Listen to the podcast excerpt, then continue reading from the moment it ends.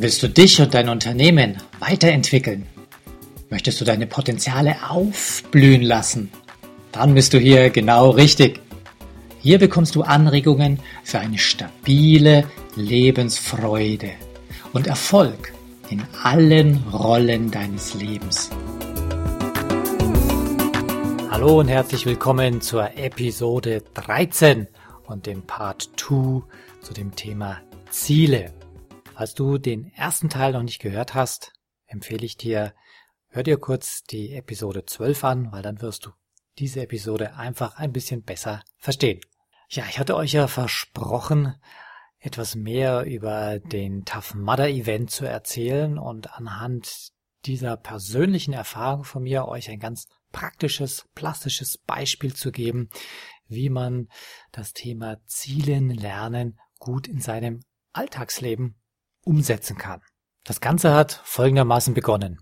Im Sommer 2012 hat ein guter Kumpel von mir auf Facebook gepostet, dass es diesen Tough Mudder Lauf gibt und er sucht ein paar Verrückte, die mit ihm dieses coole Event umsetzen wollen.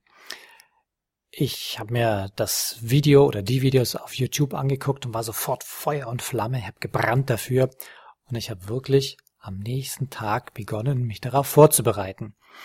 Ich wusste damals noch nicht genau, auf was ich mich einlasse, aber mir war klar, äh, wenn du 18 Kilometer laufen sollst und bist gewohnt, drei Kilometer zu laufen, dann musst du schon sehr viel Leistungsfähigkeit zulegen, wenn du plötzlich die sechsfache Strecke laufen musst. Und bei mir vor allem war die Notwendigkeit auch die Muskelmasse aufzubauen, weil also die Sache mit den Klimmzügen, die hat bei mir nicht wirklich gut funktioniert. Ich habe das mein ganzes Leben nicht trainiert. Also ich hatte so mehrere Punkte, verschiedene Teilziele, die ich erreichen musste. Und im Herbst haben wir uns das erste Mal getroffen.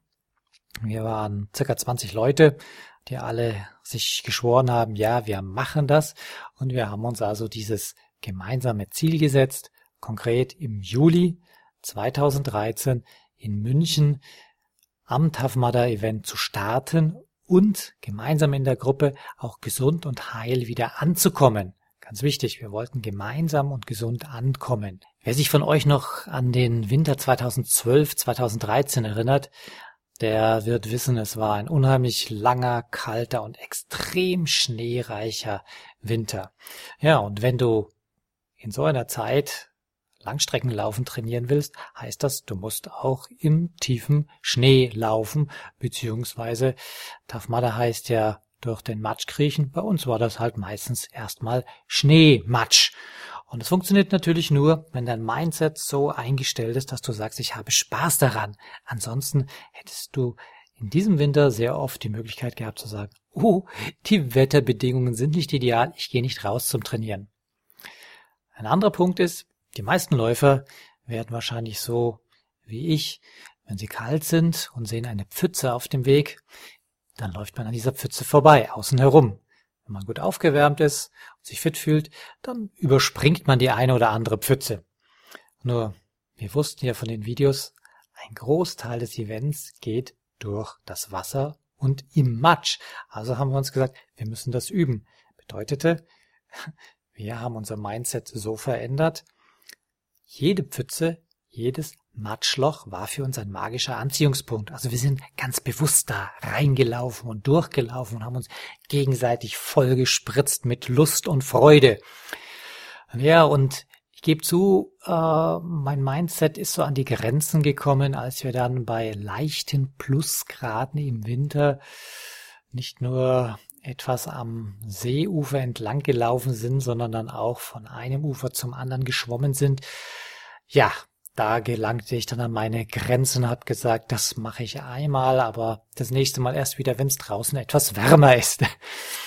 Kurzum, man muss seine Komfortzone ganz gewaltig erweitern. Je größer das Ziel ist und je neuer das ist, also sobald du dich auf ein neues Terrain begibst, wo du noch unbekannte Sachen hast und dadurch profitierst du ja am meisten, wenn du völlig rausgehst, neue neue Landschaften eroberst, ja, dann musst du deine Komfortzone erweitern. Das war bei uns definitiv so, denn durch den Matsch laufen und nass sein, drei Stunden lang matsch und matschig und verdreckt herumzulaufen, das habe ich mir kurz vorher noch nicht vorstellen können. Warum hat das aber bei uns so gut funktioniert? Naja, wir haben ja diese Videos gesehen, wie, wie viel Spaß diese Menschen haben, wie viel Freude sie dabei haben. Und wir hatten in der Gruppe natürlich auch viel Spaß. Und das war unser Antrieb, ja. Wir hatten Leidenschaft dabei, das zu tun. Das war nicht jetzt wie äh, jemand, der zur Bundeswehr muss, ja, und eingezogen wird und da in der Grundausbildung einen 20 oder 40 Kilometer Marsch mit schwerem Marschgepäck äh, erfüllen muss, sondern wir haben das ja freiwillig gemacht und wirklich mit Leidenschaft und dann hast du den Antrieb und da auch mehrfach die Woche dafür zu trainieren. Deswegen ganz wichtig, wenn du dir ein Ziel aussuchst, sei dir gewiss, dass das mit einer Leidenschaft zu tun hat von dir. Ansonsten wird es sehr, sehr bitter und hart, das auch durchzustehen, wenn es ein mittel- oder langfristiges Ziel ist, was über viele Monate oder ein, zwei, drei Jahre geht. Ja, und ein wichtiger Punkt für die Motivation ist, dass man auch jeden noch so kleinen Erfolg feiert. Weil das verstärkt weiterhin den Antrieb und den Spaß und auch die Zuversicht, den Glauben an sich, weil es wird immer Rückschläge geben. Also wenn es jetzt nicht nur ein sehr kurzfristiges Ziel ist, was du in ein paar Tagen umsetzen kannst, sondern wenn es was längeres ist, wird es Rückschläge geben. Was meine ich mit Erfolge feiern? Bei uns war es zum Beispiel so, wir haben trainiert, über Baumstämme zu laufen, zu balancieren. Und zwar nicht einen halben Meter breiten Baumstamm, wie man das so als Kind macht, sondern möglichst schmale, so 10, 15 Zentimeter.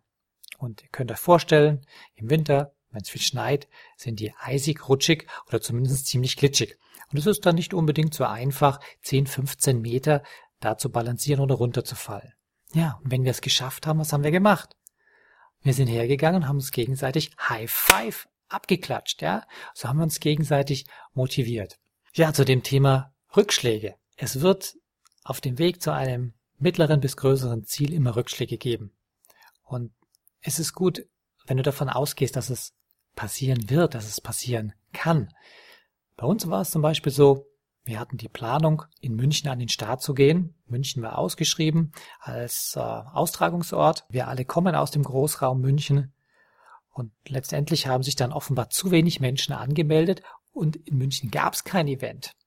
Tja, was jetzt? Wir haben monatelang dafür trainiert. Ja, einige von der Gruppe sind ausgestiegen. Für die war das ein Rückschlag, ein Stolpern, ein Stolpern, für das sie ja gar nichts konnten. Es gibt bei uns das Event nicht und äh, haben nicht weitergemacht. Und ihr kennt sicherlich den Spruch, zu stolpern und hinzufallen ist keine Schande. Das Liegenbleiben und nicht mehr aufstehen, das schon. Ja, also was haben wir gemacht? Wir haben festgestellt, im Norden von Deutschland, fast an der holländischen Grenze, da findet das Event im Juli statt. Tja, das war natürlich ein weitaus größerer Aufwand, nicht nur am Samstagvormittag nach München reinzufahren, den Lauf zu machen und fünf Stunden später zu Hause in der Badewanne sich zu ahlen und den Dreck runterzuschrubben. Nein, sondern man musste am Freitag hinfahren, am Samstag laufen und am Sonntag wieder zurückfahren und das, wo bereits die Ferien in den norddeutschen Bundesländern begonnen hatten. Aber wir haben es gemacht. Ein weiterer Rückschlag war bei mir zum Beispiel äh, Heuschnupfen. Ja, auch letztes Jahr gab es Heuschnupfen und äh, wenn du triefst und schniefst und dich vor die Haustür gehen willst, denkst du natürlich nicht daran, eine Stunde lang zu laufen. Aber wenn du die Motivation, die Leidenschaft hast und das Ganze visualisiert hast, dann kommst du da weiter und du trittst auch wieder an dazu. So, ich möchte hier nochmal zusammenfassen, was wichtig ist, wenn du dein persönliches Ziel findest, außer dass du es positiv und optimal schriftlich fixierst, nämlich Arbeite immer an deinem Mindset, dass deine Einstellung richtig passt. Sei dir bewusst, dass du deine Komfortzonen erweitern wirst und musst. Je größer das Ziel, desto mehr wirst du deine Komfortzonen auch aufblasen müssen und erweitern. Und du wirst so etwas mittel- bis langfristiges nur durchstehen, wenn du auch eine starke Motivation dafür hast. Und das Beste ist, eine Leidenschaft dafür zu entwickeln. Überleg dir gut, wenn es nur so ein hirngesteuertes Ziel ist, wo du sagst, ja, es wäre gut, wenn ich das erreiche, ich muss das, das ist wichtig, aber es macht mir gar keinen Spaß. Überleg dir sehr gut, ob es dann ein für dich passendes Ziel ist. Schau, dass du jeden kleinsten Erfolg feierst, dass du Spaß daran hast und das verinnerlicht, ja, dass du am besten diese Erfolge ankerst mit einer Bewegung und sei dir von Anfang an bewusst, es wird Rückschläge geben. Mach dir keine Sorgen deswegen, sondern sei dir bewusst, es wird sie geben und steh auf und kämpfe weiter. Ja, liebe Podcast Nation, nach einer kurzen Pause gibt es die Fortsetzung, den Teil B, in ein paar Stunden zum Downloaden. Bis gleich. Falls euch diese Show gefallen hat, würde ich mich über eine positive Bewertung bei iTunes sehr freuen. Je mehr Leute diesen Podcast hören, desto mehr Menschen können ihr Potenzial positiv entwickeln. Und das ist doch gut so, oder? Wenn du noch mehr Folgen hören möchtest, dann klicke den Abonnieren-Button auf bildungforme.com oder auf iTunes. So, das war der Bildungsspektrum Podcast von und mit Wolfgang Hertlicker.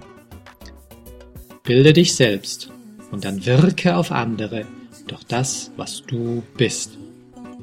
Friedrich von Humboldt.